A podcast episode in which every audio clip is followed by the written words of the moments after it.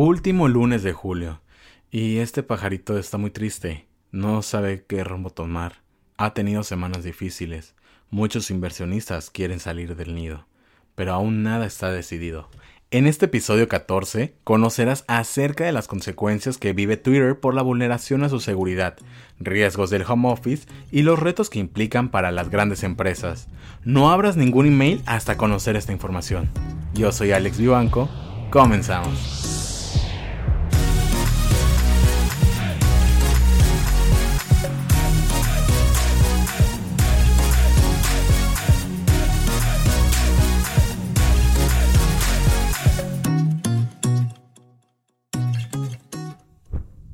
Bienvenida y bienvenido a bordo. ¿Recuerdas el ataque que sufrió Twitter el pasado 15 de julio? ¿No?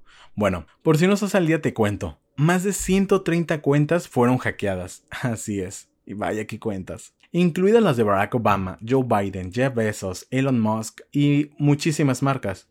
Ocho de esas cuentas fueron robadas con la información completa, dijo Twitter sin especificar qué cuentas fueron publicaron tweets desde las cuentas secuestradas prometiendo a los seguidores que si enviaban bitcoins a una dirección específica recibirían el doble en reembolso.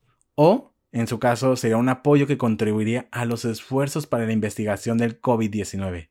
En primera, empresas como Apple o cuando Obama nos va a pedir dinero y deja que nos pida dinero, bitcoins, neta, creo que si alguien cayó en esa estafa no pertenece a la generación correcta. Twitter reconoció que varios de sus empleados fueron el objetivo de una campaña maliciosa para adquirir accesos y con esto ingresar al sistema interno, según un comunicado publicado el 17 de julio. Los atacantes contactaron al menos a un empleado de Twitter por teléfono, llamadas donde se hacían pasar por el personal de la empresa y demás mentiras, en un esfuerzo de obtener información de seguridad que los ayudaría a acceder a las herramientas internas del soporte al usuario en Twitter. Según personas familiarizadas con la investigación, eso es lo que comentaron. Obviamente esto provocó que los empleados tomaran un curso de capacitación de seguridad en línea la semana pasada apenas, que cubrió una serie de técnicas como el phishing, llamadas telefónicas, entre muchos otros aspectos. Pero todo, todo eso que te acabo de contar apenas es la punta del iceberg. El CEO, Jack Dorsey se disculpó diciendo, La semana pasada fue una semana realmente difícil para todos en Twitter y nos sentimos terrible por el incidente de seguridad. El 15 de julio fue el último ataque de una serie vergonzosa de violaciones de seguridad que han ocurrido en esa empresa en los últimos años. Algunas de ellas relacionadas con el acceso interno a las cuentas, Recordemos que en noviembre de 2017 la cuenta del presidente Trump fue eliminada temporalmente como un acto de rebelión por un empleado de atención a clientes en su último día de la empresa. El segundo fue en agosto, porque la cuenta de Dorsey fue pirateada y utilizada para publicar mensajes antisemitas. Twitter culpó al operador de la telefonía móvil de Dorsey. Y por último, el año pasado, el Departamento de Justicia de los Estados Unidos acusó a un par de ex empleados de Twitter por supuestamente espiar a Arabia Saudita y abusar de su acceso para recopilar datos privados de destacados críticos sauditas. Así que nadie finja o haga cara de sorpresa pensando en que Twitter era la red social más segura del mundo. El problema que vemos una y otra vez con las empresas de tecnología es que están hipercentradas en el crecimiento y existe una falta general de preocupación por la seguridad, el riesgo de terceros y los controles antifraude, dijo el director ejecutivo de Cyber Team 6, una empresa dedicada a la ciberseguridad. Jack Dorsey confirmó en una llamada con los inversionistas el jueves pasado, apenas el 23 de julio, que Twitter está buscando nuevas formas de ganar dinero después de la disminución del 23% en publicidad que ha perdido en parte por la pandemia. Si Twitter no cobra por el acceso de crear una cuenta y disminuyó sus ingresos por publicidad, ¿cómo crees que puedan generar nuevos ingresos? Así es, con un posible modelo de suscripción. Twitter está considerando introducir un modelo de suscripción.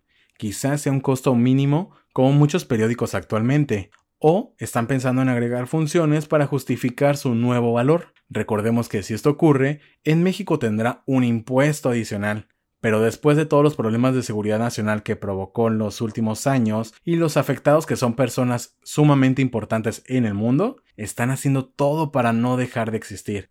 ¿Y a quién crees que le gustó más esta noticia?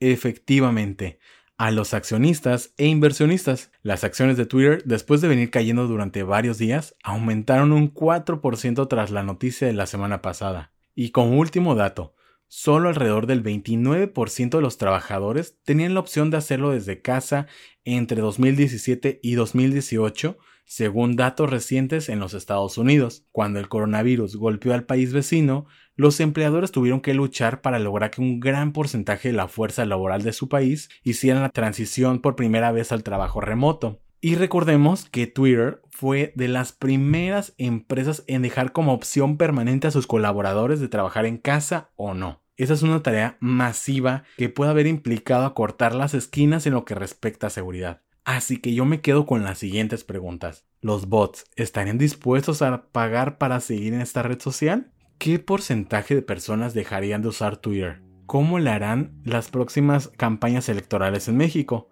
Ahora la gente, ¿dónde va a descargar sus frustraciones? ¿Cuánto estarías tú dispuesto a pagar para seguir utilizando Twitter?